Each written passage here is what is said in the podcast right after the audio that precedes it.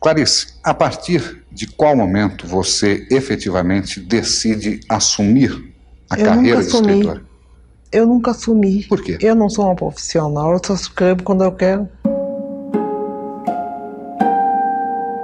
Essa é a Clarice Lispector, autora de clássicos como A Hora da Estrela e A Paixão Segundo GH, e muito conhecida pelas frases divulgadas na internet, além de ser uma das maiores escritoras brasileiras de todos os tempos. Eu sou uma amadora e faço questão de continuar a ser amadora. Faço questão de não ser um profissional, para manter minha liberdade. Ela tá falando em uma entrevista ao Júlio Lenner, exibida pela TV Cultura em 77. Essa conversa foi gravada pouco antes dela morrer, naquele mesmo ano. A Clarice fala pouco, com aquele sotaque inconfundível, dá respostas tortas e acende um cigarro atrás do outro. Naquela época ela vivia uma ascensão rápida. Segundo a Nelly da Pignon, amiga que acompanhou a Clarice até a morte, a escritora era prestigiada, mas não consagrada. E já no fim daquela entrevista na TV Cultura, uma resposta chama atenção. O meu livro A Paixão Segundo GH, um professor de português do Pedro II veio lá em casa e disse que leu quatro vezes o livro e não sabe do que se trata.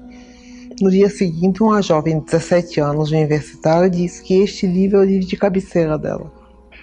Quer dizer, não dá para entender.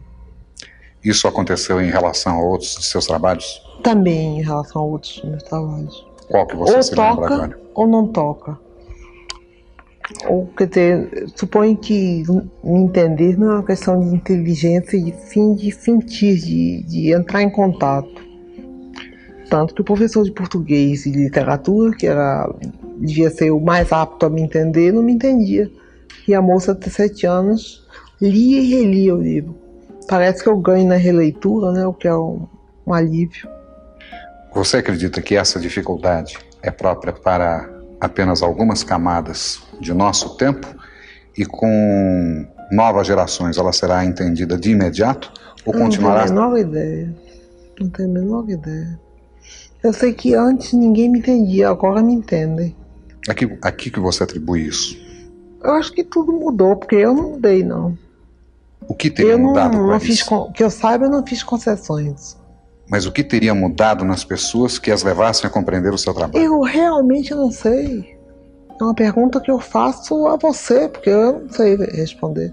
A Clarice não sabia dizer por que que uma estudante de 17 anos era fã dos seus livros enquanto um professor de literatura não entendia o que ela escrevia. Durante a vida, a Clarice foi taxada de hermética e estrangeira, mas com o passar dos anos, a repercussão da obra dela só aumentou. A Clarice completaria 100 anos nessa quinta, dia 10 de dezembro. Ela viveu rejeitando esse mito que parava em torno dela, mas a verdade é que a marca da escritora nunca esteve tão forte. A Clarice morreu há mais de 40 anos, mas hoje a obra que ela deixou é consumida por multidões apaixonadas. Para alguém que se considerava uma amadora e que não escrevia para ser famosa, até que ela foi longe, pelo menos bem mais do que ela imaginava.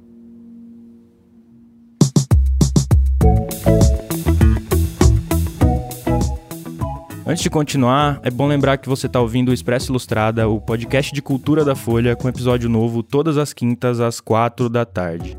Eu sou o Lucas Breda. Eu sou a Marina Lourenço e a edição desse programa é da Natália Silva, a nossa maravilhosa e incomparável DJ Natinha. A gente volta em 7 segundos. Oferecimento Achado Zelo, o guia com experiências mais autênticas de São Paulo. Bom, parte da introdução desse episódio e da apuração se deve ao Walter Porto, que é repórter da Ilustrada e tá aqui com a gente hoje. Fala tu, Walter. Oi, gente, prazer enorme estar com vocês aqui falando de Clarice no centenário. Walter, no texto que saiu na Ilustrada no último fim de semana, você falou justamente sobre como a Clarice hoje é mais lida e compreendida. Mas eu queria voltar ao momento em que ela lançou os primeiros romances. Como que a Clarice se comparava ao que era mais celebrado na literatura brasileira quando ela surgiu? Então, o primeiro livro da Clarice é de 1943, que é o Perto do Coração Selvagem. Nessa época, o que estava mais em voga na literatura brasileira era aquele tipo de livro que se voltava mais às questões nacionais, à identidade do Brasil, que se preocupava com a- as questões sociais, a desigualdade social. A literatura de Jorge Amado, de Graciliano Ramos, é o que a gente chama de geração de 30, né? O Érico Veríssimo lá no Sul. Então, a, a obra dela, ela era muito diferente do, daquilo que, que era o establishment, digamos assim, do que era mais querido entre entre os escritores brasileiros. E ela foi vista como uma literatura ultra sentimental, uma coisa que se como os livros dela se voltam muito para dentro, são intimistas, são reflexões filosóficas muito profundas, isso destoava muito do, do tipo de romance mais, digamos, épico, social que, que era mais prestigiado ali. Dá para dizer que era visto como brega? Então, eu acho que, bom, a academia naquela época era muito machista, né? Era tomada muito por homens, como todas as instituições, como toda a opinião pública, era tudo muito dominado por homens e pela masculinidade esse tipo de literatura sentimental, essa coisa, essa coisa que se voltava muito para o interior, era visto como coisa de mulher. Era de, de, uma maneira, claro, pejorativa, né? Uma coisa de, ah, isso daí é coisa de menininha e tal. O que não impediu a recepção de Perto do Coração Selvagem de ter sido bem positiva. Foi um livro visto com bons olhos, um livro visto como a ruptura que de fato ele foi na literatura brasileira. Foi, teve uma boa recepção. Mas eu acho que, em geral, a, a recepção da Clarice, enquanto ela era viva, ao longo dos anos, não foi tão grande quanto ela merecia. Ela não entrou, digamos, num cânone tão estabelecido por causa desse tipo tipo de literatura que ela fazia, como. É, não vou dizer que ela era a única mulher que estava fazendo literatura prestigiada nessa época, teve Raquel de Queiroz, Cecília Meirelles e um monte de outras escritoras, mas ela era a que se destacava se voltando para dentro, sentimental. É, se voltando para as emoções, para a filosofia. Massa. É, vale lembrar que a Clarice tinha uma origem judia e nasceu com o nome Shaya numa Ucrânia tomada pelo antissemitismo. Ela chegou a Maceió, em Alagoas, ainda bebê, depois morou em Recife e se mudou já adolescente para o Rio de Janeiro. Antes dos sete anos eu já fabulava, já inventava história. Por exemplo, inventei uma história que não acabava nunca. É muito complicado para explicar essa história como era. Mas quando eu comecei a, a ler e escrever, comecei a escrever também pequenas histórias. Quando a jovem, praticamente adolescente Clarice Lispector descobre que realmente é a literatura, aquele campo de criação humana que mais a atrai, a jovem Clarice tem algum objetivo específico ou apenas escrever sem determinar um tipo de público? Apenas escrever. Você podia nos dar uma ideia do que era a produção da adolescente Clarice Lispector?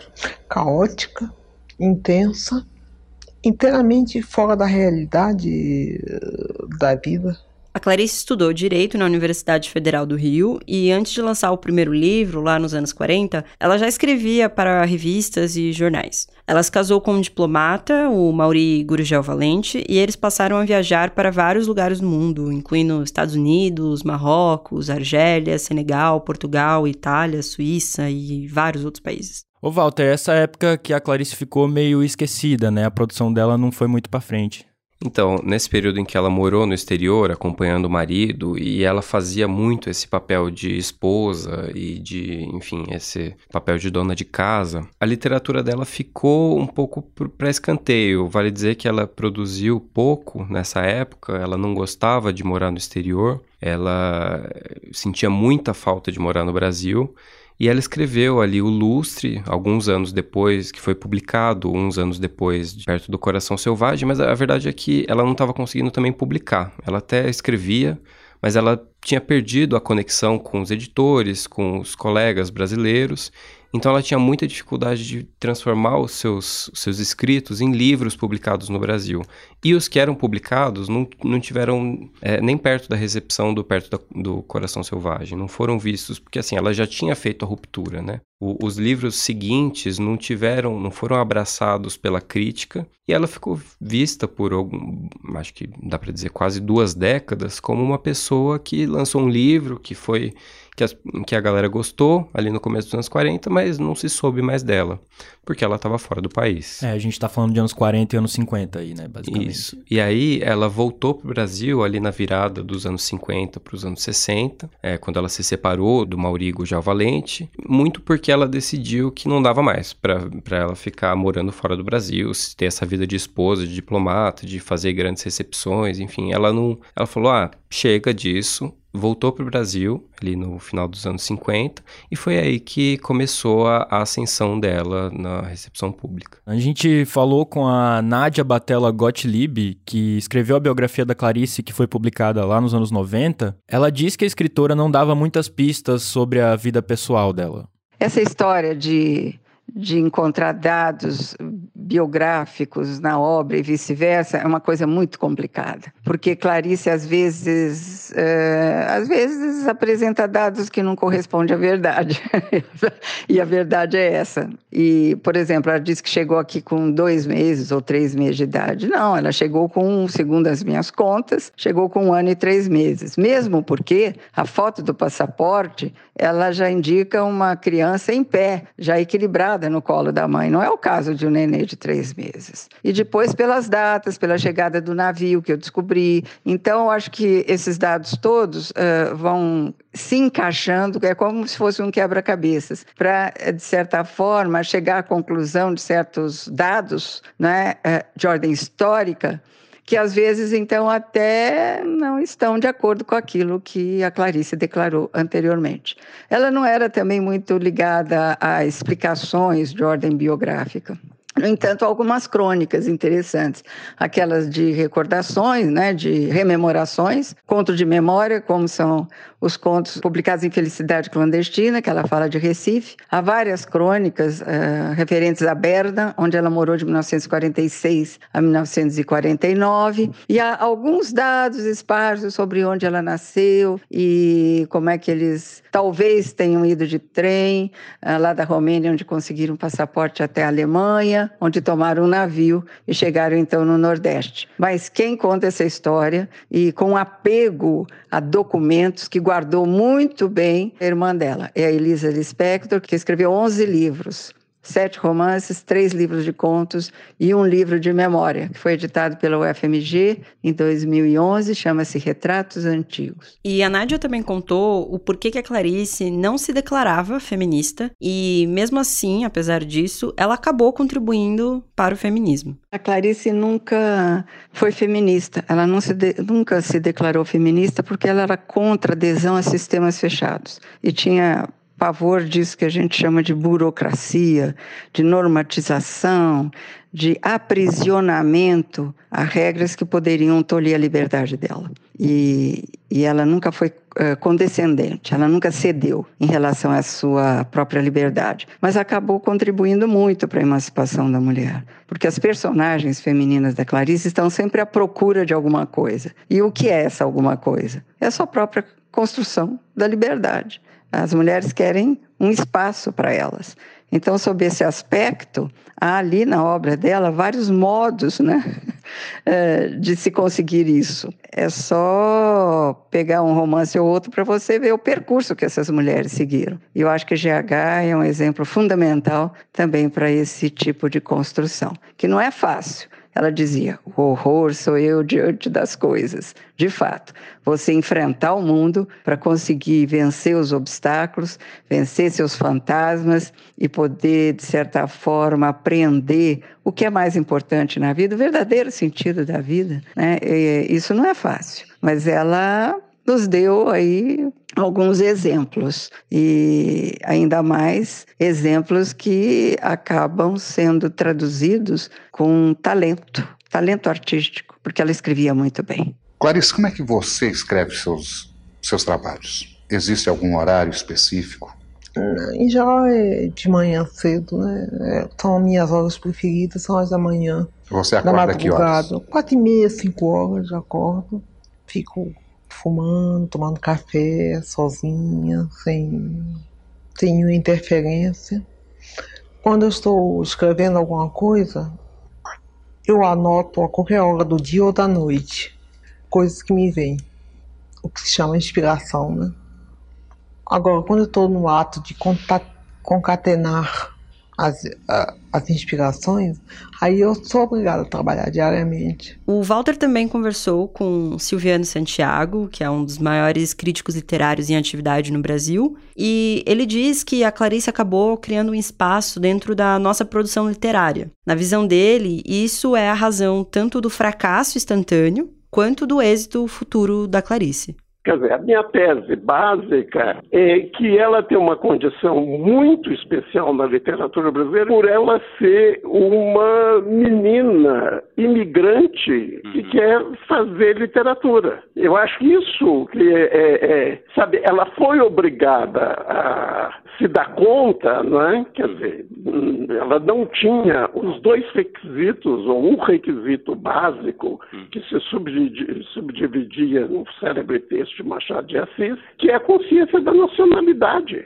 Ela não tinha uma família brasileira, uhum. ela não tinha um pai brasileiro, um avô brasileiro, como eu calculo que você tem, eu tenho, etc. Uhum. Entende? Quer dizer, e que ajudaria ela exatamente a fazer um romance tipicamente brasileiro, onde se nota o instinto ou a consciência de nacionalidade. Quer dizer, que isso é, um, é, é uma desqualificação dela que leva a ser extremamente original. Isso é o que o crítico Antônio Cândido diz na resenha de Perto do Coração Selvagem. Segundo ele, a Clarice, aspas, procurava criar um mundo partindo das suas próprias emoções, da sua própria capacidade de interpretação, fecha aspas. O Walter também falou com Benjamin Moser, que é biógrafo da escritora. E uma das coisas que ele fala é sobre a mudança de percepção em relação a essa visão de Clarice como alguém estrangeira as descrições na imprensa brasileira hum. sempre diziam ucraniana naturalizada brasileira. Certo. Eu certo. achei um pouco ridículo, mas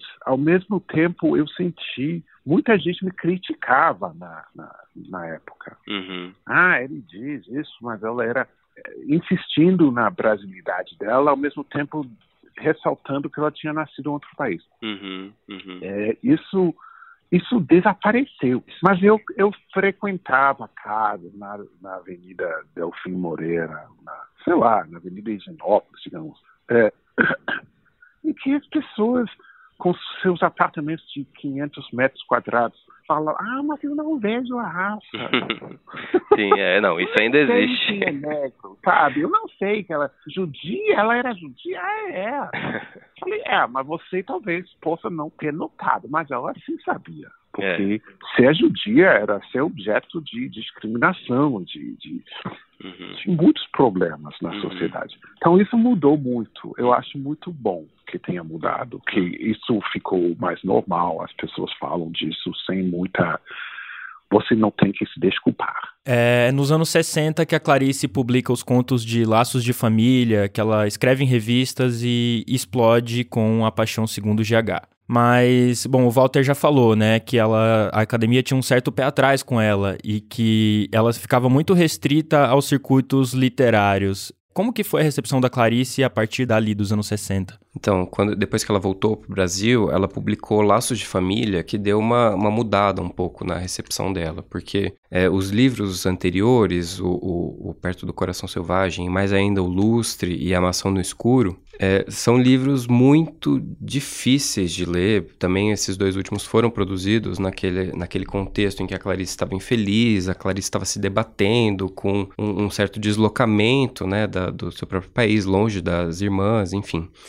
É, o, o, o, Laço de Família ampliou um pouco o público dela, porque eram contos e eram uma literatura, digamos, mais fácil, era uma coisa mais tranquila de ler. Se você pegar o, o Laço de Família, você vai ter muito menos dificuldade para entrar, se você não é um leitor de Clarice, do que para entrar na Maçã no Escuro, que gente graduada em, em, em, literatura diz mesmo que é um livro desafiador. E aí, a partir disso, ela começou a criar um nome escrevendo na revista Senhor, onde ela publicava, uma revista bem prestigiada, onde ela publicava textos. E, e o nome dela começou, como ela estava no Brasil, o nome dela começou a circular. Ela começou a ter amigos, a fazer conexões e a ter um contato mais direto com o público. Ela era vista mais como uma escritora é, Parece que não, mas a, a, presença da escritora no Brasil naquela época, em que, enfim, não tinha internet, fazia toda a diferença. Ela participava da, da, da cena literária, ela participava da cena intelectual, dava palestras, dava debates e tal. Mas a questão, e, e enfim, depois de uns anos ela publica Paixão Segundo GH, que segundo boa parte do, dos leitores é a grande obra dela, né?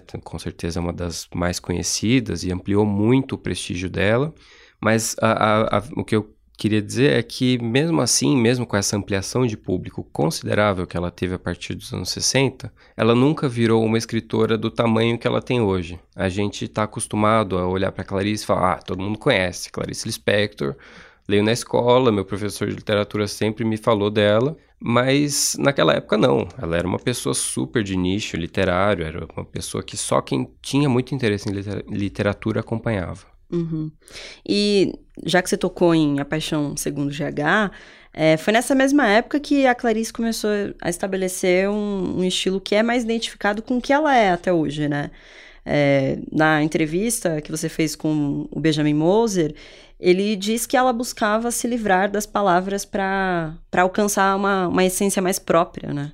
Porque a gente sabe que, é, que as palavras são a coisa que temos, né? A gente só tem isso para nos exprimir. Uhum, uhum. É, e, ao mesmo tempo, quem escreve sabe que são deficientes, que são, não são... É, não são suficientes para nos exprimir, nos revelar. Então, tem sempre uma vontade de ir além, de ir uhum. além da linguagem, da metáfora, da frase, da vírgula, de não sei o que mais, uhum. e alcançar alguma verdade uhum. mais verdadeira. Uhum. No caso da Clarice, foi o que ela chamou de o Deus, uhum. né? uma, uma coisa divina que, que, que, que, tem esse paradoxo, né? que você uhum. só pode alcançar isso pelas palavras, mas ao mesmo tempo você nunca pode alcançá-la pelas palavras. O Silviano Santiago diz que a literatura da Clarice é, é quase abstrata de tão incomum que ela não é uma pessoa, a não ser por esse último livro, ela não era uma pessoa de literatura, ela era politizada, mas não era uma, uma literatura, ela não fazia uma literatura engajada. Ela fazia, inclusive, esse tipo de literatura que é baseado, como o Cândido acertou de cara, né, em emoções e sensações. Quer dizer, uma literatura quase abstrata, né, que muitas vezes as pessoas dizem, né. Se você não quer o Brasil do, do, do instinto e da consciência de nacionalidade, uhum. de que Jorge Amado é o melhor exemplo, uhum. e Érico Jorge Amado e Érico Veríssimo, né, um no norte e outro no sul, são os melhores exemplos, né, quer dizer, os Pampas e, e a famosa Bahia, né, de uhum. Salvador, Bahia Negra. Quer dizer, se você não quiser isso, o que, é que você tem no Brasil? E aí você vê que a, a, o primeiro grande sucesso de Clarice no estrangeiro vai ser a edição de Fama 1978,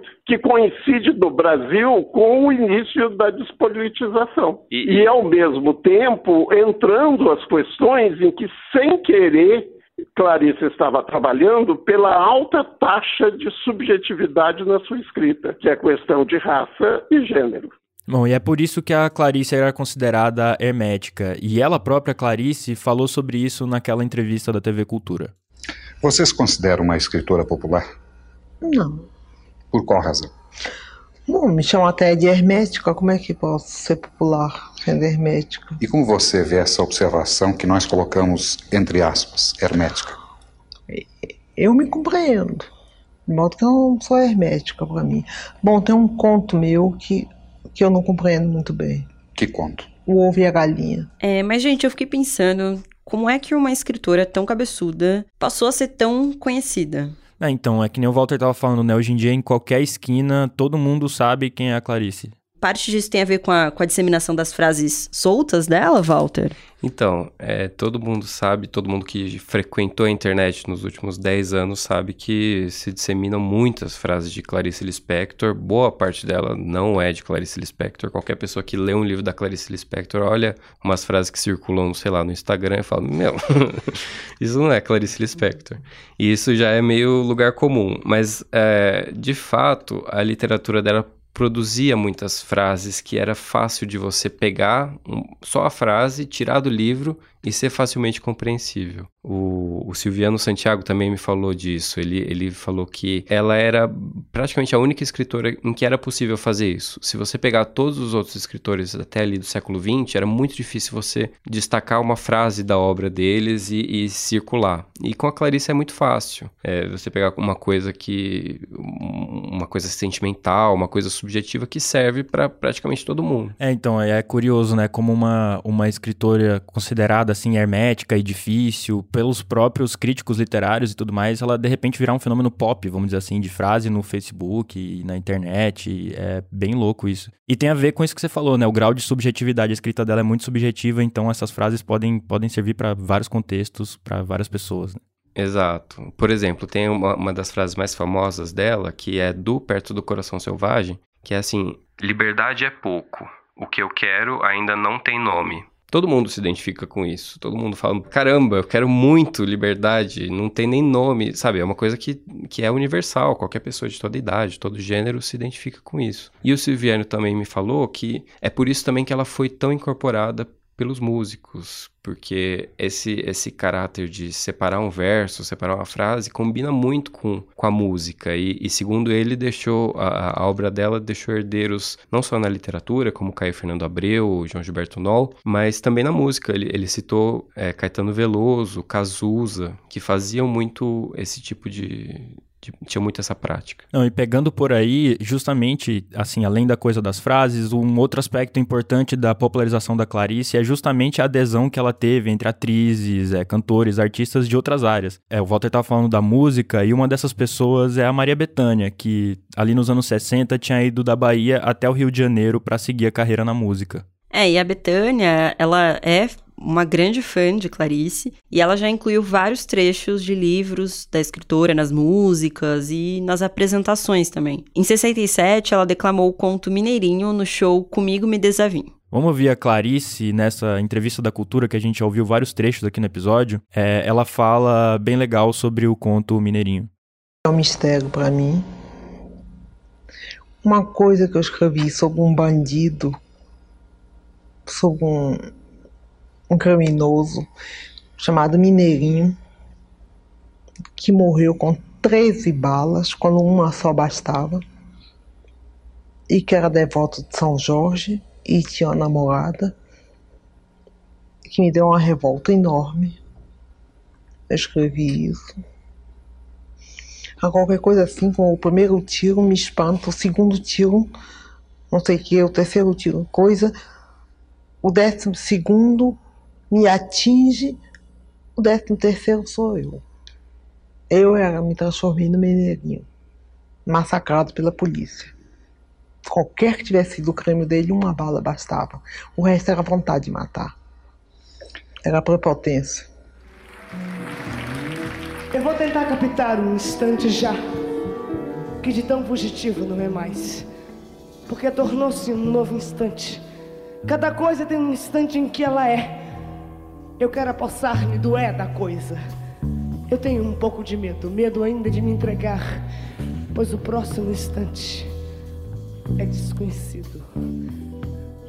A gente ouviu agora um trecho da Betânia declamando um texto de Água Viva, que é um dos romances da Clarice. E o interessante é que, como o Walter estava falando, a Betânia ela não lê um pedaço inteiro do livro, assim, um trecho inteiro. Ela faz meio que uma colagem com várias frases e, e faz daquilo um texto próprio, vamos dizer assim mas inspirado, obviamente, nas frases da Clarice. E é, é engraçado porque o, o único escritor que o, o Silviano disse que, que dá para fazer isso, também você pegar frases soltas e transformar numa coisa bonita, é Machado de Assis. E mesmo assim você frases muito diferentes, porque ele, ele fazia muita crítica social, né? tinha uma ironia tal que a, a Clarice não tinha. E esse, esse livro que a Betânia adaptou, recortando frases, era desse próprio ano, era de 73. É, e 73 que é o ano que ela canta a música Luz da Noite e que antes dela cantar a música, ela declama o texto do Água Viva. É, isso tudo tá no disco Drama Terceiro Ato. E, gente, a Betânia é tão fã da Clarice que em 84 ela fez um show inteiro inspirado em A Hora da Estrela, que é o seu último livro. É, esse romance, inclusive, virou filme e também é obra obrigatória em alguns vestibulares. É, A Hora da Estrela saiu em 77, meses antes da Clarice morrer. E foi inspirado por um passeio que ela fez na Feira de São Cristóvão, lá no Rio de Janeiro. Fala, Clarice. História de uma, de uma moça tão pobre que só comia cachorro quente. Mas a história não é isso só, não. A história é de uma inocência pisada, de uma miséria anônima. O cenário dessa novela é em É Rio de Janeiro, mas o personagem é, é nordestino, é de Alagoas. Onde é que você foi buscar dentro de si mesma? Eu morei em Recife, eu morei no Nordeste, eu me criei no Nordeste. E depois, uh, no Rio de Janeiro, tem uma feira dos nordestinos, no Campo São Cristóvão. Uma vez eu fui lá e peguei o ar do meio perdido do, do nordestino no Rio de Janeiro. Daí começou a nascer a ideia de um... Depois eu fui a uma cartomante e imaginei amigos várias coisas boas que iam acontecer e imaginei quando tomei o táxi de volta seria muito engraçado se um táxi me pegasse, me atropelasse e eu morresse depois de ter ouvido todas essas coisas boas. Então daí foi nascendo também a trama da, da história. Mas, Walter, A Hora da Estrela é um livro que, de certa forma, destoa completamente do resto da obra da Clarice, né? A obra da Clarice sempre foi um corpo estranho na literatura porque ela não se voltava a questões sociais. Ela não, não olhava para o Brasil, ela não tinha aquilo da nacionalidade, como o Silviano também falou na gravação que a gente ouviu. A Hora da Estrela é a única exceção. E também o Silviano me disse que as pessoas conhecem muito a Hora da Estrela e fica um livro tão famoso, mas é meio que uma farsa na, na obra dela. Você lê só a Hora da Estrela e fala, não, é com isso que a Clarice se preocupa, é isso que essas esses são os temas dela, você vai estar enganado, porque é um livro muito à parte na, na literatura dela. Ela acompanha a Macabeia, que é uma imigrante é, nordestina, que também tem um pouco a ver com a própria história da Clarice, que, que morou em Maceió, morou em Recife, veio para o Rio, e é uma pessoa muito pobre, que pula de subemprego em subemprego, que não tem é, expectativa nenhuma de ascensão social, e, e é uma pessoa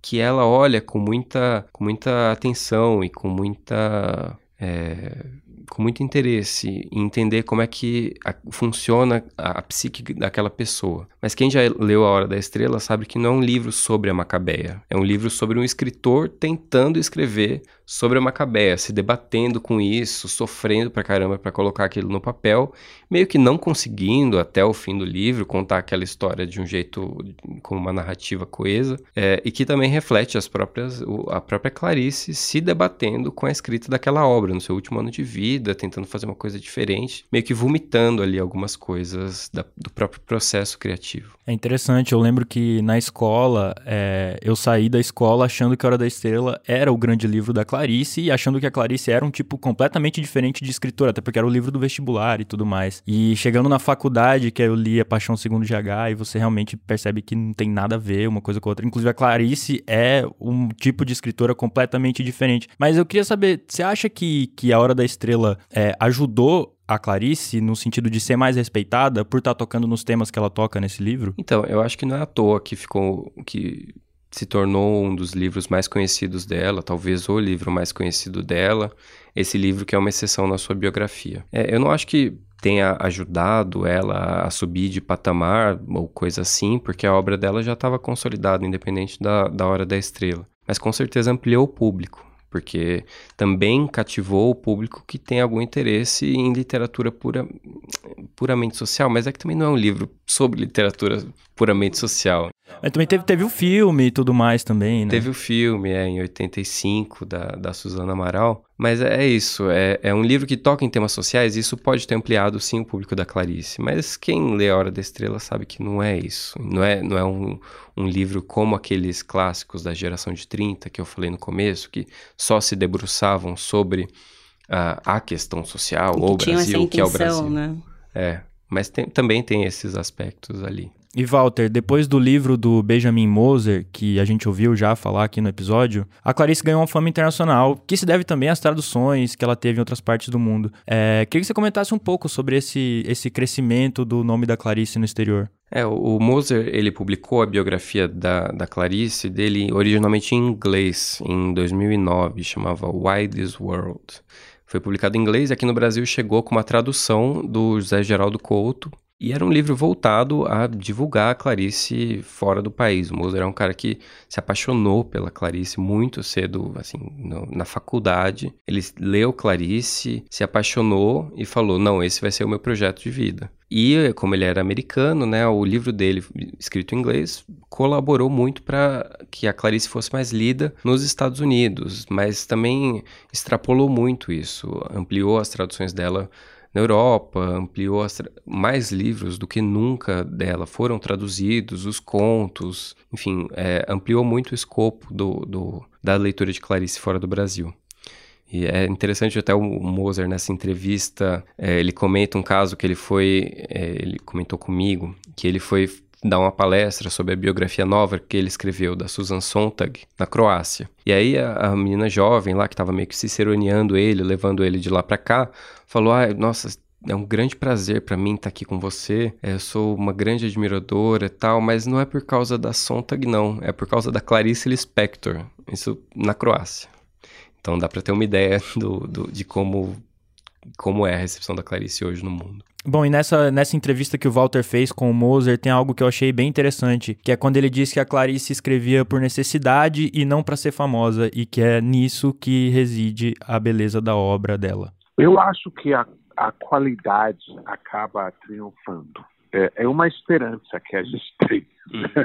porque eu acho que muitos artistas acham, ah, eu eu morro pobre, sozinha, mas afinal das contas as pessoas vão entender o que o que eu fiz. E Clarice morreu basicamente conhecida por algumas centenas de pessoas no Rio e São Paulo, uhum, uhum. com mais algumas pessoas pelo Brasil, algumas pessoas pelo mundo, mas ela morreu totalmente sem saber uhum. que isso ia acontecer.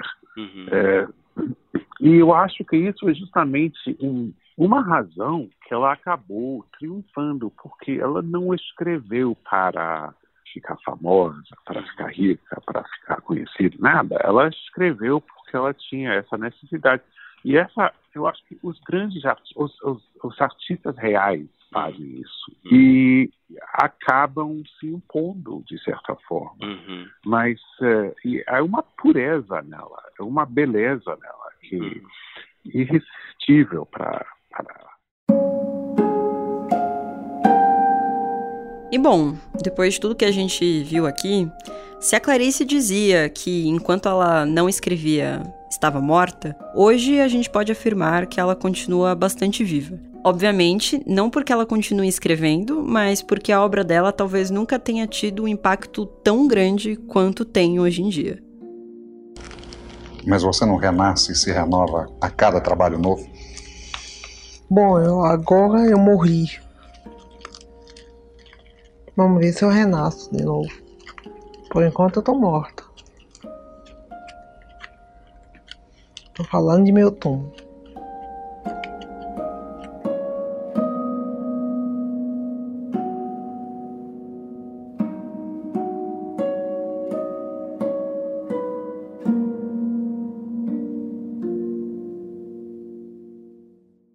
Mas calma, não desliga ainda. Antes de acabar, tem as dicas da semana. E hoje o Walter vai dar a dica pra gente. Olha que maravilha. Fala tu, Walter, o que, que você vai indicar? Então, a gente acabou de ter a Flip semana passada, né? E alguns dos autores da, da Flip têm livros muito interessantes que com certeza vale a pena serem lidos. Por exemplo, a Bernardina Evaristo, que abriu a festa literária, ela lançou agora há pouco aqui no Brasil Garota, Mulher Outras, pela Companhia das Letras, que é um baita livro, uma leitura super interessante, diferente de tudo. O, o Itamar Vieira Júnior, que participou de uma mesa, ele também lançou o Torturado, que ganhou o prêmio Jabuti também de melhor romance mês passado, também uma leitura que com certeza vai vai abrir muito os olhos da, de, de, quem lê. E o Jefferson Tenório, também é, participante da Flip, escreveu O Avesso da Pele, também lançado há alguns meses. Uma leitura muito impactante que fica aí a dica para quem gostar de ler. Aí, ó, só dicas literárias de qualidade hoje no programa. Fala tu, Marina, o que, que você vai indicar? É, eu vou indicar a Bienal do Livro de São Paulo, que esse ano vai ser online por causa da pandemia, assim como tudo está sendo online. No evento está sendo celebrado dois centenários, um da Clarice Lispector, e o outro que é um centenário da, do primeiro livro da Agatha Christie. E tem vários palestrantes, tem mais de 300 autores confirmados. É, a Bienal vai até domingo, dia 12, e vale a pena dar uma olhada lá e ver tudo que está disponível. E você, Lucas, o que, que, você vai indicar hoje pra gente? Ah, eu vou reforçar uma coisa que a gente já falou no, no programa, que é o drama da Maria Bethânia. Na verdade, os dois dramas, porque tem o disco gravado em estúdio e tem, logo no ano seguinte, 72, 73, tem a versão ao vivo dele, que é o drama Luz da Noite, o terceiro ato. E é interessante que, na verdade, ela mistura várias, várias poesias e textos de Fernando Pessoa, de Clarice Lispector, de Antônio Bivar, com as músicas que ela canta, então tem toda essa, essa atmosfera, vamos dizer assim. É, enfim, são talvez os dois meus discos favoritos da Betânia, são discos maravilhosos. Quem não ouviu, ouça. Bom, é isso, né? Acabou. Você ouviu o Expresso Ilustrado, o podcast de cultura da Folha, com episódio novo todas as quintas às quatro da tarde, em todas as plataformas de streaming. Eu sou o Lucas Breda. Eu sou a Marina Lourenço. E a edição do programa, como sempre, é dela, a nossa DJ Natinha, a Natália Silva. Fiquem com Deus. Até mais, gente. Tchau, tchau. Valeu, Walter. Opa, prazer.